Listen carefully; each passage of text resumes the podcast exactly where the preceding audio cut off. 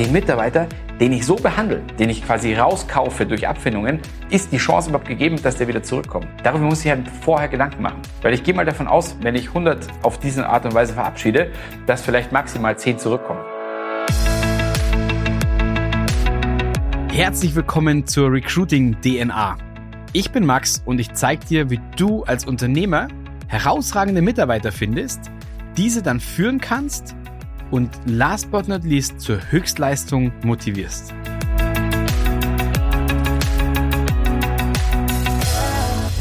Herzlich willkommen zu einer neuen Folge und heute geht es um das Thema Hire, Fire and Hire Again. Trend aus den USA. Klingt witzig, ich habe eine Live-Story dazu. Es geht ja immer wieder um das Thema, dass man sagt, Hire slowly and fire quickly. Ja, das ist auch ein Trend, nicht wirklich ein Trend aus den USA, aber ein Spruch, den ich relativ öfter höre und leider zu wenig oftmals beherzigt wird. Warum? Weil ich sehr schnell einstelle. Woher kommt es? Weil ich meistens Druck habe auf eine Position oder auf eine Stelle, stell schnell ein und merke dann vielleicht, uff, äh, war vielleicht doch nicht das Richtige und schmeiß den dann auch zu langsam wieder raus, weil auch der Druck auf der Stelle dann da ist. Wichtiger Punkt, dass man sich dessen bewusst wird, dass man wirklich sagt, hey, wenn was nicht passt, sollte man sich schnell trennen. Aber viel wichtiger, wir sind ja hier im Recruiting-Podcast oder Recruiting-Kanal, ja, und deswegen ist es ganz wichtig, dass wir uns immer wieder bewusst machen, uns Zeit zu geben im Rekrutieren. Und dazu jetzt mal folgende Story. Also, großer Konzern in den USA mit Standort hier in Deutschland. Ich sage jetzt nicht wo, weil ansonsten wisst jeder, wer gemeint ist. Aber es ist wirklich ein Live-Beispiel. Und ich habe das letzte Mal von einem Kandidaten gehört. Also, es geht darum, der Kandidat ist, war Director im Marketing mit einem satten Gehalt. Ja, und der Director Marketing war drei Jahre bei dieser Firma, hat einen guten Job gemacht, hat sich dann gesagt, okay, jetzt kaufe ich mir ein Haus, ist umgezogen von, glaube ich, Holland hier nach Deutschland eben.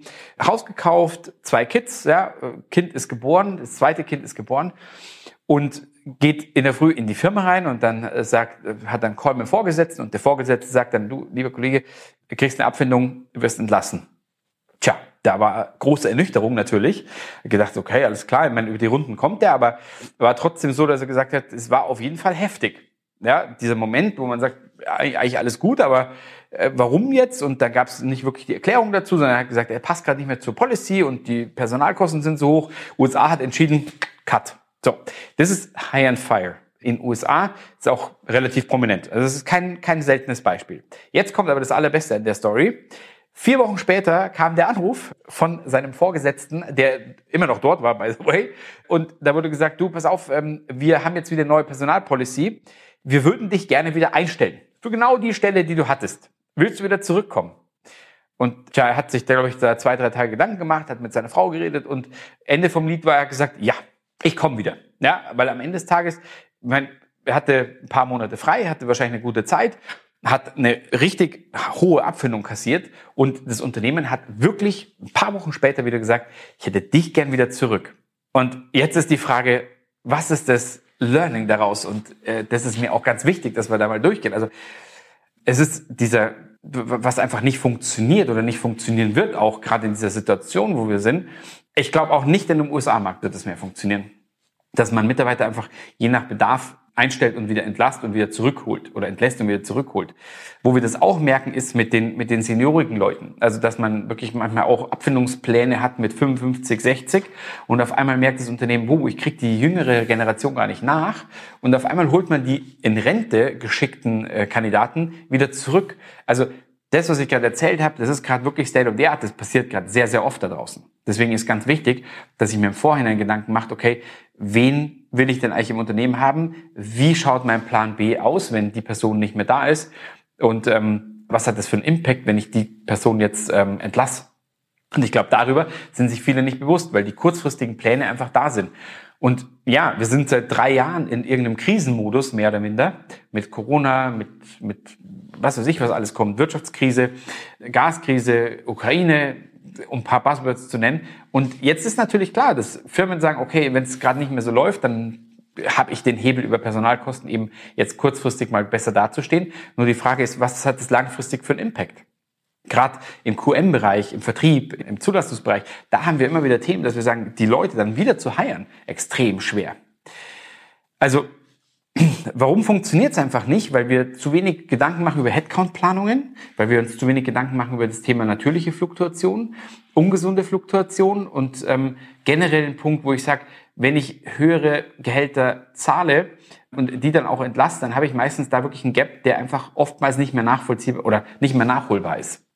Der zweite Punkt ist, wenn ich so eine Schiene fahre, dass ich sage, okay, ich muss jetzt einfach entlassen, weil ich es nicht mehr anders kann. Diese Situation kann ja kommen. Davor ist keiner gefeit. Ich sage nur, wenn es um Optimierungen geht, dann wäre ich hier sehr vorsichtig. Wenn es um Notfälle geht, dass ich sage, ich kann die Firma nur so retten, fein. Dann muss ich mir Gedanken machen, kann ich denn den Mitarbeiter, den ich so behandle, den ich quasi rauskaufe durch Abfindungen, ist die Chance überhaupt gegeben, dass der wieder zurückkommt? Darüber muss ich halt vorher Gedanken machen. Weil ich gehe mal davon aus, wenn ich 100 auf diese Art und Weise verabschiede, dass vielleicht maximal 10 zurückkommen und dann sind wir gut. Also das war ungefähr auch die Quote, die der Kollege mir genannt hat. Zehn Prozent sind, sind dann wieder angesprungen und haben gesagt, ja, ich komme wieder zurück. So, heißt aber im Umkehrschluss, auch seine Abteilung, da sind alle entlassen worden, das waren, glaube ich, 30 Leute, davon sind halt gerade mal drei zurückgekommen. Und bei den anderen hiren die gerade komplett neu. Das war vor einem halben Jahr, als ich das gehört habe. Und ähm, es ist bis heute so, dass die Abteilung noch nicht komplett ist. Da muss man halt komplette Maschinerie von neu erfinden. Und das kostet dann wahrscheinlich, also ich kann mir gar nicht vorstellen, um ehrlich zu sein, was das kostet, wenn das gemacht worden ist. Also es ist wirklich, da muss man wirklich davon sprechen. Also ich glaube, diese Entscheidung wurde ohne Hirn getroffen. Ja? Ähm, da hat es ein Stück weit am Hirn gefehlt und das ist das, worauf ich einfach in dem Video, glaube ich, raus will, dass man einfach mit Hirn die Entscheidung trifft, eine vernünftige Headcount-Planung, auch wirklich sich der Konsequenzen bewusst ist, wenn ich sowas mache. Und tja, Mitarbeiter vielleicht auch eher mal temporär woanders einsetzen sollte, als dass ich sie wirklich verabschiede. Weil wie gesagt, vielleicht haben sie Mehrwert im Unternehmen, weil sie passen ja generell von den Values her. Dann ist die einzige Frage, kann ich die irgendwie upskillen, kann ich die cross-skillen, dass die wirklich dann auch in einer anderen Abteilung erstmal gut aufgestellt sind und ich dann ein halbes Jahr vielleicht Zeit habe, um mir eine neue Strategie zu überlegen und dann vielleicht wieder zurückhole. Meistens ist auch hier wieder der Fall, wenn die in einem neuen Themengebiet sind und das denen Spaß macht, werden die wahrscheinlich auch nicht mehr zurückkommen wollen. da muss ich trotzdem neu heiren. Aber alles in allem, glaube ich, ist das einfach mal so eine, so eine Story, die ich ganz witzig fand und die ich einfach hier mal teilen wollte. Einfach zum Wachrütteln, wo ich sage, ich glaube, so funktioniert es in der heutigen Zeit einfach definitiv nicht mehr. Also, ähm, zu guter Letzt, wir wissen, wie eine richtige Headcount-Planung aussieht. Dazu gibt es nochmal ein anderes Video ja, wo wir einfach mal reingehen, was ist denn wirklich das Ziel einer Headcount-Planung, was sind die Parameter, die darin sein sollten und wie kann ich das machen. Und ähm, wir unterstützen natürlich hier auch gerne bei Fragen zur Headcount-Planung, wie man die richtig aufsetzt und wirklich da auch, dass wir die im Detail durchgehen können. Ja, also wenn du da Themen hast, wo du sagst, habe ich noch nie gemacht, würde ich gerne mal erfahren oder habe ich schon mal gemacht, wie macht man sie heute richtig, dann buch dir gern dein Strategiegespräch und wir gehen das mal gemeinsam durch. Also, in diesem Sinne, ein Happy Day, dein Max.